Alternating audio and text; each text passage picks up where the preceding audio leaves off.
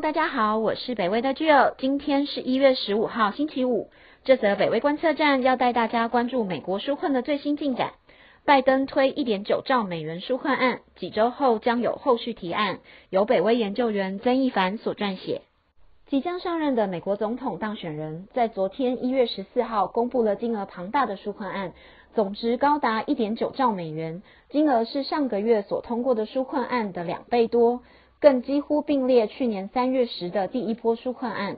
在这个提案中，主要包括将拨款四千亿美元用作新冠疫情的相关处理，超过一兆美元用在直接支出，还有四千四百亿的美金会给社区和企业，其中将包含针对几乎每个美国公民的一千四百美元支票，再加上上个月发放的每人六百美元，所以每一个人将会得到两千元美金。另外，这个提案将把每周的失业补助金增高至四百美元，并且会延续到九月底。除此之外，拜登也提出要将联邦的最低工资提升至每个小时十五块美金。针对提案里倾向民主党政策的规划，例如对州立政府的补助、投入健保的资金，可能比较难获得共和党的支持，并成为两党无法获得共识的关键。这些规划将会需要在参议院获得六十票。而现在参议院的两党比数为五十比五十，加上副总统贺锦丽的票数，使民主党得以保有优势。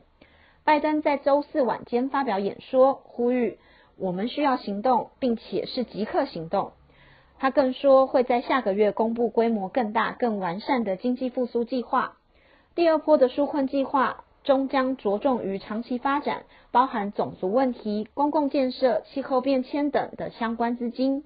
拜登本人也承认这些计划耗时耗力更耗资金，但他也说，首席经济学家的共识就是，简单来说，我们不能不做。拜登团队认为做的不够，远远比做的太多更糟糕。拜登也在上周表示，现在一低再低的利率也给予美国使用财政赤字救急的空间。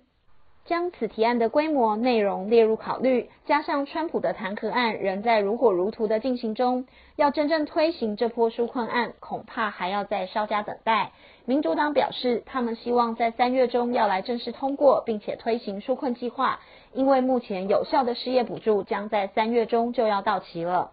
美股市场对于这个庞大而且野心勃勃的提案反应并不佳，截至目前为止，台湾时间傍晚五点十分。美股三指期货都下跌，道琼期货指数更已经下跌了一百二十一点。可能的原因包含纾困提案中的税制相关消息。拜登在演说中提醒了，他将会确保大家都在支付他们应缴的税。另外，这个纾困案的规模实际来说是一个双面刃，虽然为投资人带来希望，但却也使人质疑它的可行性。有一部分的人认为，这样过度美好的纾困提案，可能还需要好几个月的时间才能敲定。那么，这则北威观测站就到这里，谢谢您的收听，祝福大家在湿冷的周末也都能开心愉快。请继续分享、订阅北威频道，谢谢，拜拜。